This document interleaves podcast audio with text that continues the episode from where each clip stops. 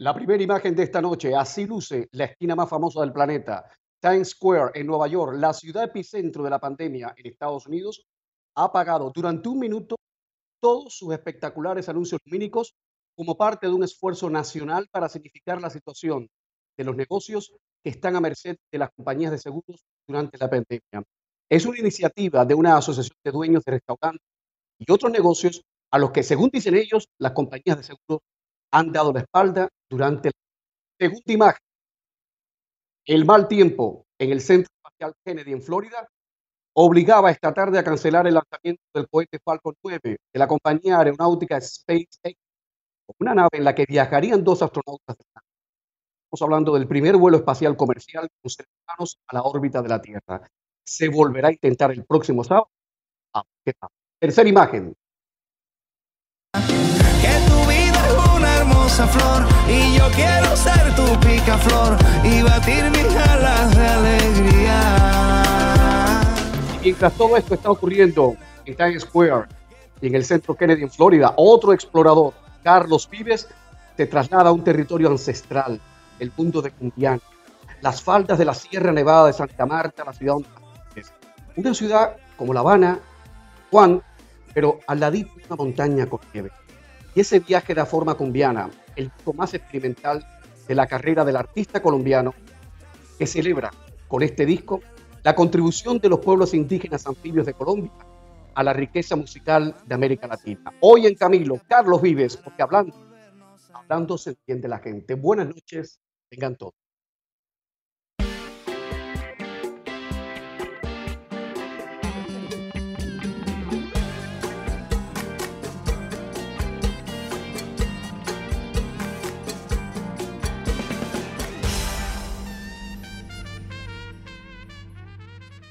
No sé cómo se las ha arreglado y por eso la primera pregunta que tengo que hacerle va a ser esta.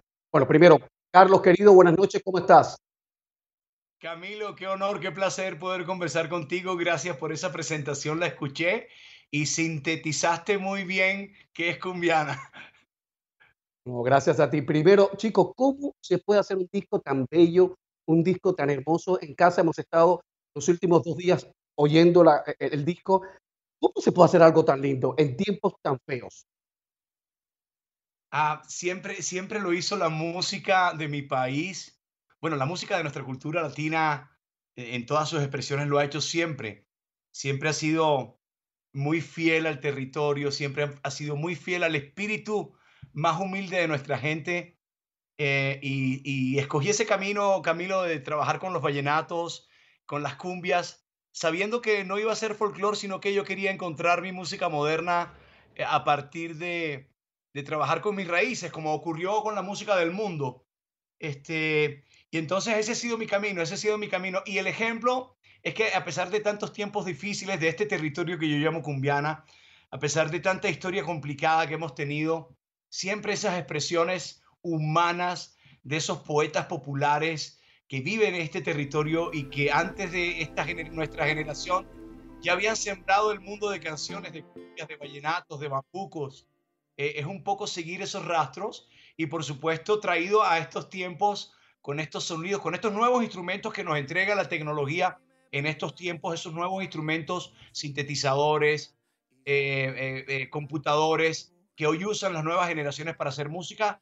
Para nosotros, los que trabajamos con estos patrones anfibios, con estas cumbias, con estos vallenatos, nos cae de perlas para hablar mejor del territorio, para seguir expresando ese sentimiento, Camilo. Oye, Cumbiana es tu macondo particular, tu, macondo fundacional, pero, pero, pero los pueblos indígenas anfibios en Colombia existen y mucha gente no les conoce. Eh, ¿Cómo viven allí, allí la gente? ¿Son como casas sobre pilotes en las aguas? ¿Es así la cosa? Sí, Camilo, cuando, cuando los cronistas de India describen eh, por primera vez este territorio del Río Grande de la Magdalena, de los pueblos senúes, de, de los pueblos chimilas, hablan de un país, hablan de una nación. El país de los Pocabuy aparece por primera vez en las crónicas de India. Fernández de Oviedo eh, habla del país de los Pocabuy y, y, es una ciudad sobre el agua es una ciudad sobre el agua. Así como cuando llegan por primera vez a México y describen Ciudad de México, ocurre igual con esta región cuando llegan. Y es esa cultura nativa americana eh, que está en la base de la cultura cumbiera. Y, hoy eh, nos quedan eh, poblaciones que aún viven así del mestizaje de donde nace nuestra cumbia y que son la última huella de esos pueblos, de esa nación que aparece en esas crónicas primeras que vivía sobre el agua y que nos dejaron tambores y percusiones que no llegaron de África, que nacieron en esa América, nuestras gaitas, instrumentos que yo he usado siempre en mis discos y he rescatado.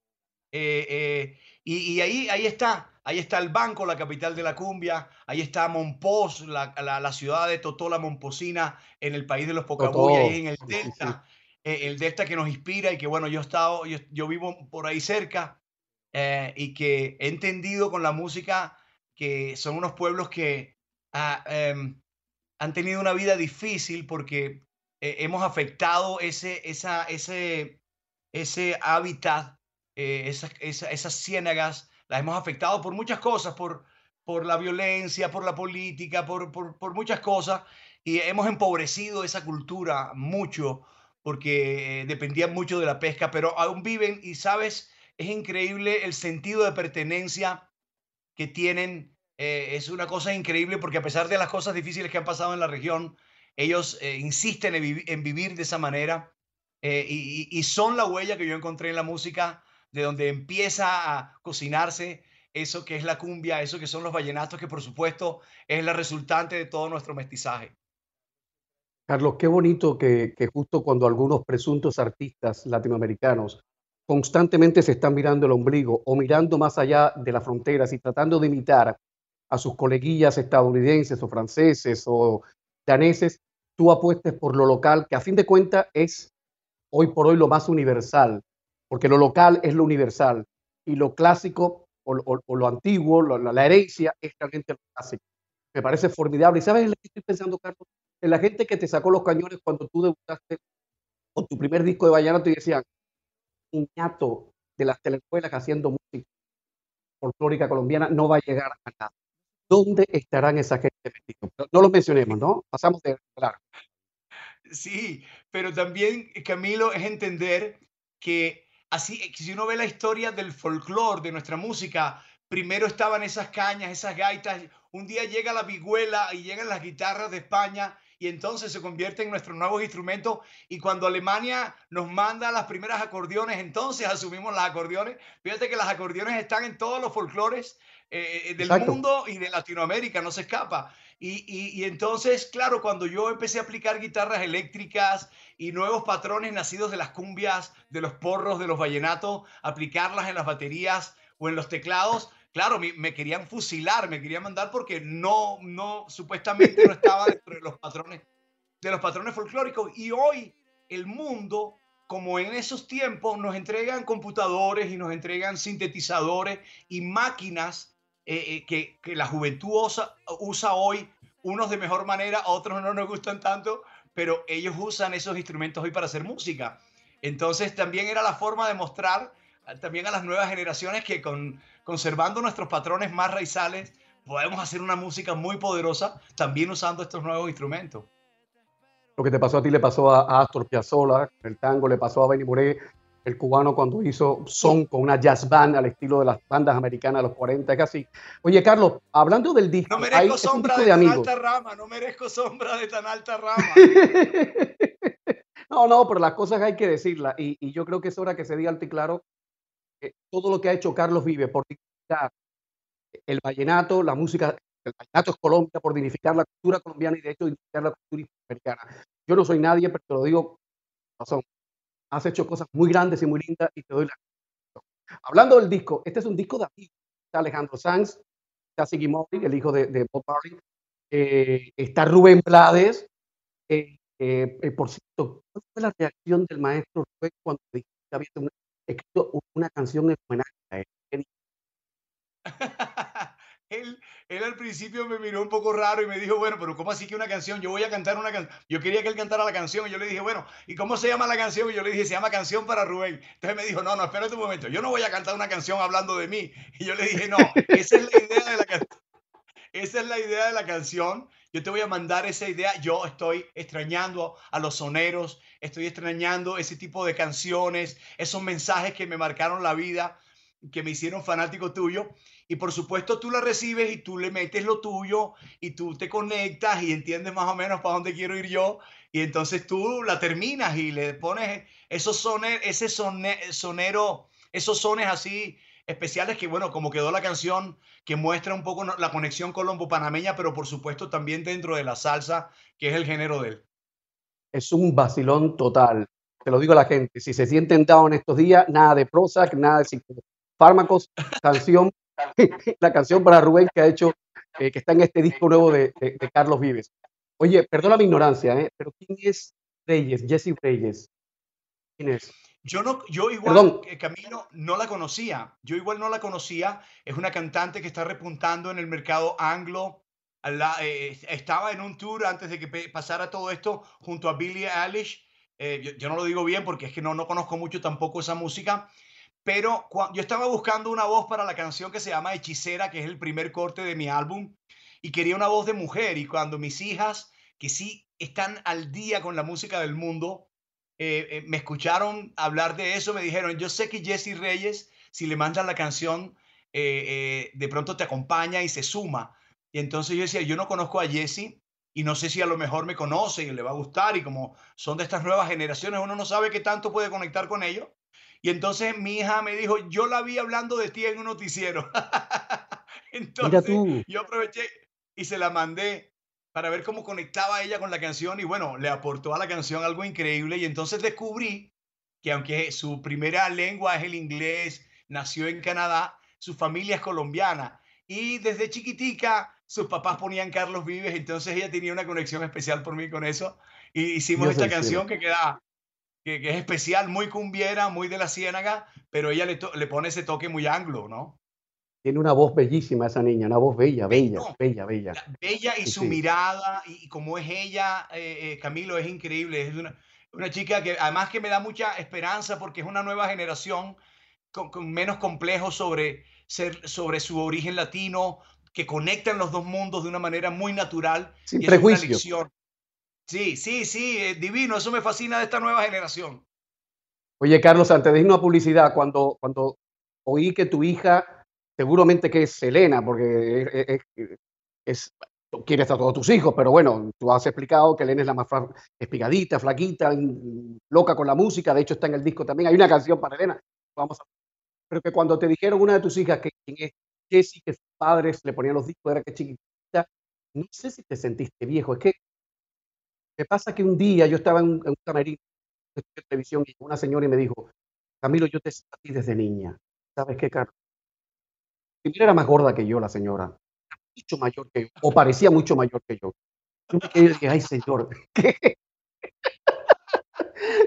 Por poco le dije, que yo empecé muy jovencito en la televisión, pero dije, no, esta está peor que yo, así que, bueno, en fin. Tenemos la misma edad, Carlos, así que estamos, hemos, llegado, hemos sobrevivido. A mí, me pasa igual, a mí me pasa igual, Camilo, y, y sabes, tengo pocos complejos con eso porque me crié con viejos tan chéveres tuve amigos viejos, yo siendo muy, muy pelado, muy joven, tuve amigos viejos que me enseñaron mucho y que extraño tanto y que adoro. Entonces siempre pensar en ellos, en, e, e, en, cómo llevaron su, su vejez, cómo fueron de cariñosos con mi generación entonces, sabes, yo le apunto a eso, le apunto a, a, a, a envejecer, por supuesto, como todos envejecemos, pero nunca perder esa mente joven, nunca perder ese niño que llevamos. A eso le apunto. Ahí voy en ese camino porque tengo unas referencias en mis papás, tengo unas referencias en, mi, en, en, sus amigos que me criaron en la música. Em, y eso le apunto. No tengo muchos complejos en eso, pero, eh, pero sí hay, hay, hay un mensaje bonito. Ahí hay un mensaje bonito.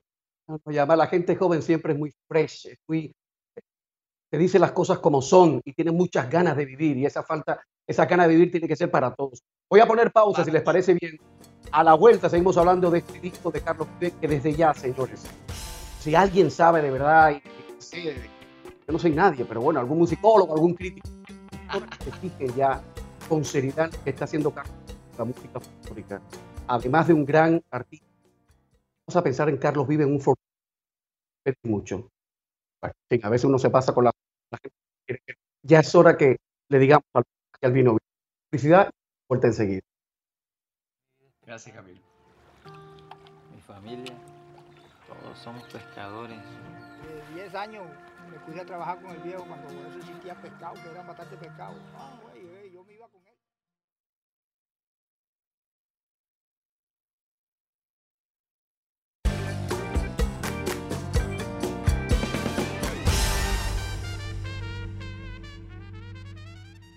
Carlos Vives decía yo que eh, a de los bombardeos en el la que perdieron la vida varios niños, eh, tú escribiste algo, pues una pequeña polémica en redes sociales, escribiste que a veces en Colombia falta la unión y que en ocasiones desgraciadamente es una marca y es, eh, se puede solucionar ese tipo en nuestros países.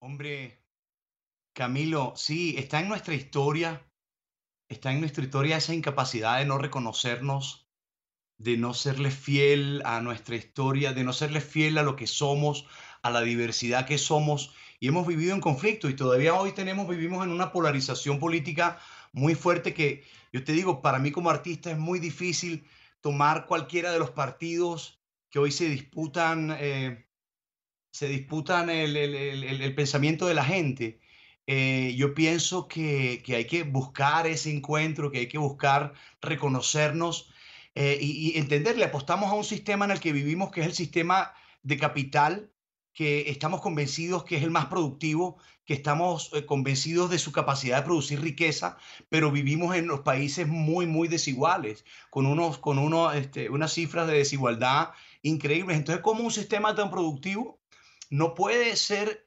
productivo para todos? Eh, y aunque por supuesto es natural las diferencias y ciertos estratos, hombre, no, no cumplimos eh, eh, eso de que todos nacemos con los mismos derechos. Entonces, en salud, en alimentación para esa primera infancia, no llegamos a todos. Y yo creo que lo fundamental podría solucionarlo el sistema en que vivimos, pero creo que somos muy egoístas. Creo que el sistema lo aplicamos de manera muy egoísta. E, entonces pienso eso. Y, cuando hablo de eso, hay algo que, enseguida te alumbra y dice corrupción, corrupción. El problema de corrupción es gravísimo. Es mucho dinero que podría estar invertido en solucionar muchos de los problemas de las necesidades de la gente que no ha tenido los mismos privilegios o no ha tenido eh, la misma suerte que, hemos tenido otros. Es decir, que eh, es complicado, está en nuestra historia, pero por supuesto debemos apuntarle a eso. Entonces es muy difícil caer en, estos extremos en que caemos en este combate ideológico y de, que, bueno, que ya, que ya llevamos mucho tiempo y es el pensamiento de un artista. Entonces uno lo que puede hacer como artista es tratar de, de, valorar a todos aquellos, no importa en qué, en qué esquina estén, que quieran servirle al país, que quieran trabajar por el país y trabajar por, por, por, por, por hacernos un poco más civilizados en ese, en ese aspecto. Carlos, voy a poner el punto, no el punto final, porque tengo la certeza absoluta de que vamos a volver a hablar aquí en la tele de los próximos discos, de las cosas buenas que están por llegar, porque esta situación es transitoria y de esta vamos a salir todos, eh, o la mayoría, porque bueno, ha quedado mucha gente en el camino.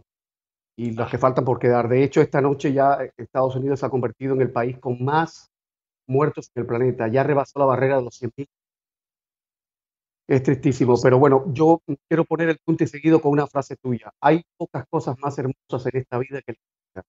Y la música siempre nos va a acompañar. Carlos Pide, un abrazo grande. Gracias una vez más. Gracias, Camilo, a toda la gente en CNN. Siempre un abrazo y gracias por esta oportunidad. A ti. Cuando regresemos, una historia única de superación. Una madre y una hija a la que a las dos les diagnostican cáncer Vamos a contar enseguida.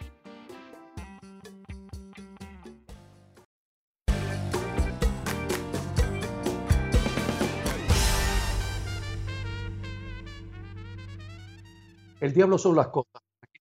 Así decía mi tía abuela Coloy. Cuando todo va bien, de pronto pasa algo y uno dice, pero ¿por qué, ¿Qué yo? ¿Por qué a mí? Imagínese una señora, una madre con su hija, imagínese mal día, se mal al médico y le dice, pocos meses después, pues se siente mal, al médico y le dicen, cáncer. Esta es la historia de mis. Y si he traído al programa esto, de otras cosas, compartirlas con la gente que siente tristona, que está harta del confinamiento, está harta de todo, para que que, bueno, la vida a veces nos da abrazos. Voy a presentarles a Viviana su hija Eva, de México están. Buenas noches. Bienvenidas. Buenas noches. A ver, vamos a empezar. Eh, ¿Cómo fue? Dicen que lo tuyo al principio, los médicos dijeron que era una infección normal, vulgar, tonta, así de verdad. Eh, bueno, pues empezó con que yo me sentía un, pequeño, una pequeña bolita, pero pues eh, siempre a las mujeres estamos, cuando nos revisan, siempre están enfocados en, en el pecho, en mama. Entonces, eh, cuando revisaban pecho, pues no aparecía nada. Entonces fue un proceso muy desgastante y largo porque, eh, pues en un periodo de un año me hacían estudios aquí en México y, la verdad es que nadie, digo, la verdad es que no les pasaba por la cabeza que fuera, fuera un cáncer, o sea, ni siquiera nunca lo, lo pensamos. Hasta que de pronto mi doctor me mandó a hacer una, biopsia en esa pequeña bolita y bueno, pues encontraron eh, células de cáncer, no sabían qué tipo de, células eran porque pues aparecían en, la axila y entonces no eran, eh, no tenían células de cáncer de pecho, pero tampoco tenían, y luego me hicieron un PET y encontraron que yo tenía una metástasis en, el pulmón. Cuando me hicieron la biopsia del pulmón encontraron que tampoco tenía células de cáncer de pulmón. Entonces, eh, bueno, después de todo este proceso larguísimo, me operaron aquí en México, eh, nos fuimos al MD Anderson en Houston y ahí fue claramente que encontraron que lo mío era, una, era un, un stage 4 melanoma. O sea, usted tiene un melanoma en estado número 4. Usted estaba para morirse, sencillamente. Correcto. Bueno, sí, eh, nunca, la verdad es que nunca lo vimos así.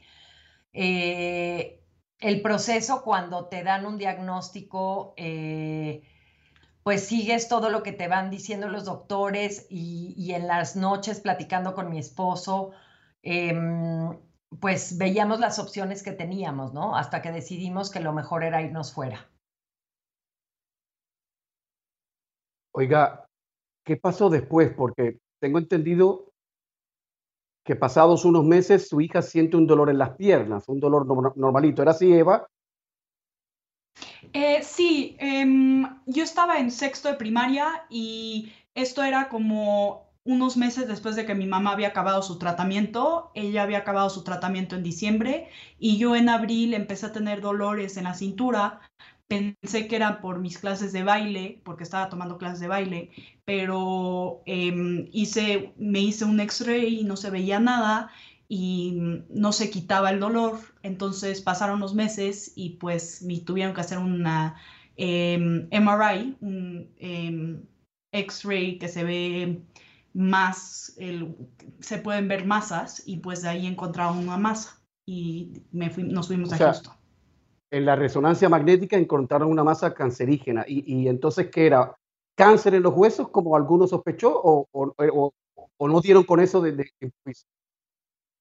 Entonces yo lo que tuve es un osteosarcoma. Un osteosarcoma es un cáncer en el hueso de las células eh, del hueso. Entonces sí, era, era maligno por por lo que pudieron ver en la resonancia, sí se veía que era maligno, pero pues necesitaron una biopsia para poder comprobar ese diagnóstico inicial. Y lo era. Ok, vamos a hacer algo, Viviana y Eva. Vamos a poner una pausa para, para respirar con tranquilidad y el resto de la historia me la cuentan después. ¿Les parece bien? Claro que sí. Adelanto que es un final feliz, gracias a Dios. Publicidad y estamos de vuelta. Gracias a Dios, gracias a Dios. Gracias a Dios. Ya volvemos. La continuación de una historia única de Viviana. Se diagnostican un cáncer, un melanoma en metástasis. Pocos meses después, Eva, su hija, se diagnostica un cáncer. Yo no sé qué se puede hacer así. ¿Qué se puede hacer con la vida cuando uno esa Viviana? ¿Qué usted hizo? ¿Qué, ¿Cuál fue su primera reacción? Puede contarla, ¿eh? que este es un poco para adultos y un canal eh, serio. ¿En qué usted pensó primero? Tanto en el momento de mi diagnóstico como el de, el mi hija, eh, simplemente eh, pensamos en actuar porque sabíamos que entre antes actuáramos tanto para mí como para Eva, eh, era, era, era lo que nos iba a salvar. Eh, mi esposo se volteó conmigo en el momento del diagnóstico de Eva y me dijo, no te preocupes, que Eva va a estar bien. Y cuando llegamos a Houston, que nos empezaron a dar eh, los doctores de Eva todos los diagnósticos de diario diferentes de Eva, Eva se volteó con nosotros y nos dijo, ustedes no se preocupen por mí, yo voy a estar bien, nada más tráiganme a mis perros. Entonces, una querida amiga nos llevó a nuestros perros al día siguiente, que pudieron estar con nosotros todo el año del tratamiento de Bayá y, fueron los mejores enfermeros. Sí. Eva, ¿cómo tú viviste este Vía Crucis? Sobre todo en los primeros momentos. Pues eh, los primeros momentos eran un poco de incertidumbre. La verdad, nunca sentí un momento que, nunca tuve un momento que dije, esto lo veo muy mal. O sea, sí, no era la situación ideal y sí era em, un diagnóstico bastante pesado, pero yo la verdad eh, sentía que todo iba a estar bien. Yo me sentía lista. Yo había visto a mi mamá eh, lidiar con un diagnóstico obviamente muy fuerte igual y pues yo sabía que si ella pudo, yo, yo también iba a poder y no era mi tiempo, ¿no? Entonces em, nos fuimos y pues empezamos inmediatamente a luchar. Los sobrevivientes de cáncer, sobre todo los sobrevivientes de cáncer lúcidos, intelectualmente lúcidos, siempre hablan de la, de la disposición que uno debe tener ante el cáncer o los cánceres. y los médicos también. Y, muchos médicos dicen que uno no puede ir por la vida con la idea y el prejuicio que cuando dicen cáncer es una sentencia de muerte porque no lo es inexorablemente y ustedes lo han demostrado. Viviana, el día en que a usted le dijeron que pese a tener un melanoma estado 4, metástasis, usted podía seguir viviendo, me imagino que le habrá parecido ¿Me puede decir cómo lo celebró? ¿Cuántos mezcales se tomó? ¿Cuántos tequilas se tomó? Pues este, la verdad es que ya no me tomé nada porque ya, ya me habían recién operado, pero em, cuando llegamos a Houston, eh, era hace siete años y fue cuando empezaba este tratamiento innovador por el que el doctor del MD Anderson el año pasado ganó el premio Nobel, por un tratamiento que se llama inmunoterapia.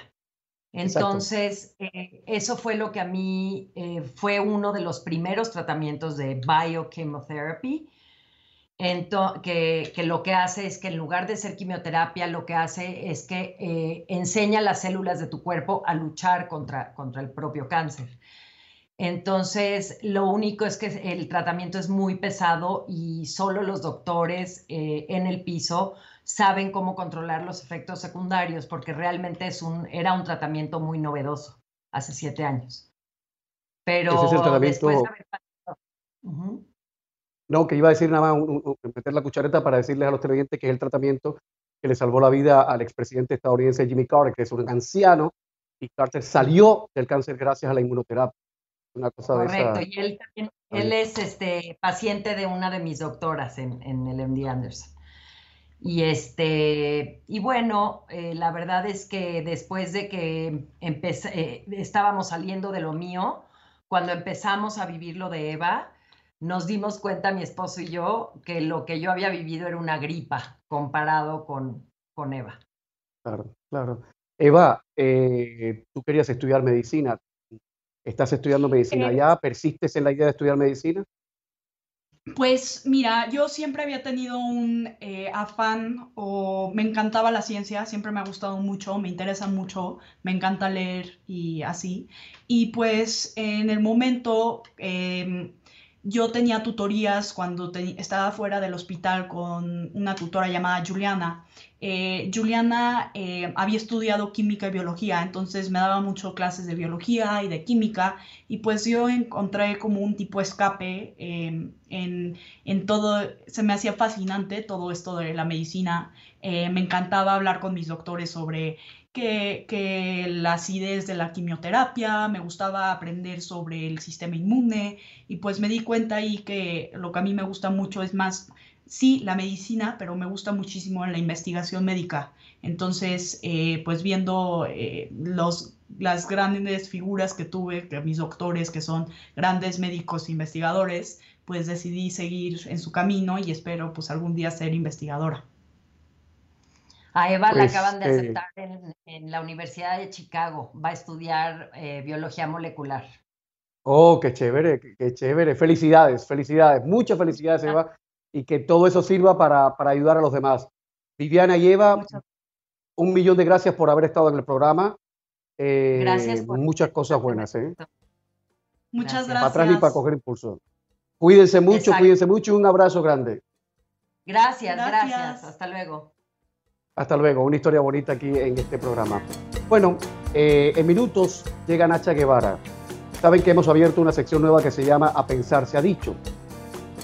Y en esa sección es parte del esfuerzo que quiere hacer el programa para que entren otras voces, a veces disonantes, a veces discordantes, pero voces que tenga algo que decir, que nos ayude al resto.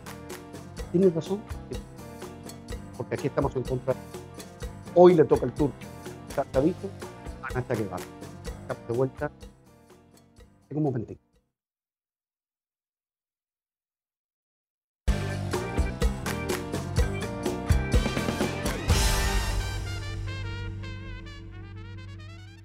Eh, hace un par de semanas, si no recuerdo mal, abríamos esta parcela del programa, esta nueva sección que le hemos puesto a pensar, se ha dicho, con el profesor de filosofía eh, español Eduardo Infante.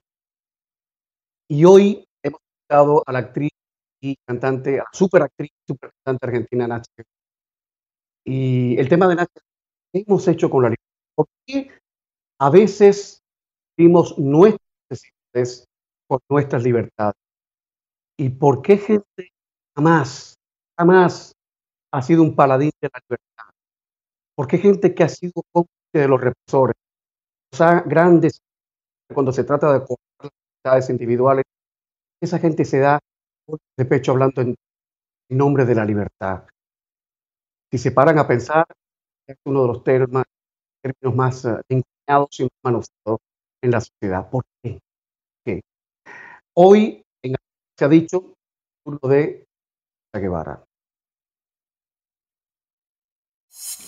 Hoy quisiera hablarles de la libertad, de lo que es para mí la libertad. La libertad para mí es el bien más preciado, la última frontera, algo difícil de alcanzar, pero que merece el esfuerzo de ese viaje. Y cuando hablo de libertad, no solo estoy hablando de las libertades individuales, por supuesto, pero esas son las libertades más básicas, las más gruesas. A mí me gusta pensar también en la otra libertad, en la libertad de ser quien verdaderamente soy, porque creo que eso es la libertad verdadera. Ser quien verdaderamente soy, más allá de mi cuerpo, más allá de mi mente, más allá de mis emociones. Esos son mis instrumentos. Y cada uno de nosotros es único, irrepetible, un individuo que necesita esas libertades individuales por las que la humanidad ha luchado por milenios pero que hay otra libertad, hay más todavía, hay una libertad superior, la libertad de ser quien uno verdaderamente es. Y uno es vida, vida que vino a expresarse. Por eso cuando escucho, estoy escuchando la palabra libertad en bocas que nunca la han dicho tal vez, que nunca la han honrado, me hace pensar esto que les estoy comentando. ¿Qué es la libertad para mí? Porque cuando veo en Estados Unidos salir armados a pedir por la libertad, ¿qué libertad? ¿La libertad de ir a la peluquería? ¿La libertad de hacer cola en Sara para comprarse el último vestido? Me parece que hemos degradado a la libertad. Esas son necesidades y muy respetables, muy respetables, pero no nos confundamos. La libertad es algo más grande que salir corriendo al shopping. Así que no ensuciemos la palabra, no ensuciemos la palabra, porque la libertad es nuestro derecho de nacimiento. Nacimos para ser libres libres de nuestras necesidades. Piénsenlo. Estaría bueno pensar sobre eso, sí, señor. ¿Están de acuerdo con lo que ha dicho doña Nacha Guevara o si disienten de lo que ha dicho doña Nacha Guevara en arriba, en arroba Camilo CNN y Twitter, arroba Camilo CNN, pues las puertas están abiertas para seguir la cháchara, esta conversación. Que pensar no cuesta. a veces parezca, no cuesta tanto. Hoy una imagen del día fue el aplazamiento del lanzamiento del Falcon 9, ese cohete que debería haber salido del centro Kennedy en Cabo Cañaveral. El Falcon 9 es el, empeño de Elon Musk, un peculiar eh, magnate, está interesadísimo en los autos eléctricos y en llevar al espacio a cuanto hijo de vecino pueda pagar 20, 30, 40, 50 millones de, de dólares. Hoy, el mal tiempo en el Centro Espacial Kennedy en la Florida ha imposibilitado que salga ese cohete eh, Falcon 9 y, los dos astronautas que iban a bordo, que iban a ser llevados a la órbita de la Tierra, se han quedado con las ganas. Se ha quedado con las ganas también el presidente Trump y el vicepresidente Mike Pence, que estaban asistiendo a, a lo que podía haber sido el lanzamiento. Pero lo curioso es que mientras este lanzamiento eh, esperábamos todos que se diera, yo pensaba, caramba, o qué soberbios somos, qué audaces somos los aquí en la Tierra. Estamos a merced de un organismo microscópico que ha matado solo en Estados Unidos de 100.000 personas y que ha infectado a más de 5 millones de personas. Casos confirmados, estamos buscando otras Tal vez lo hagamos por dinero, tal vez por terquedad, tal vez por vacía, o tal vez porque hay que hacer, nunca saben. Este es el punto final. Gracias por la confianza. Buenas noches. Buena suerte. Vive, adelante.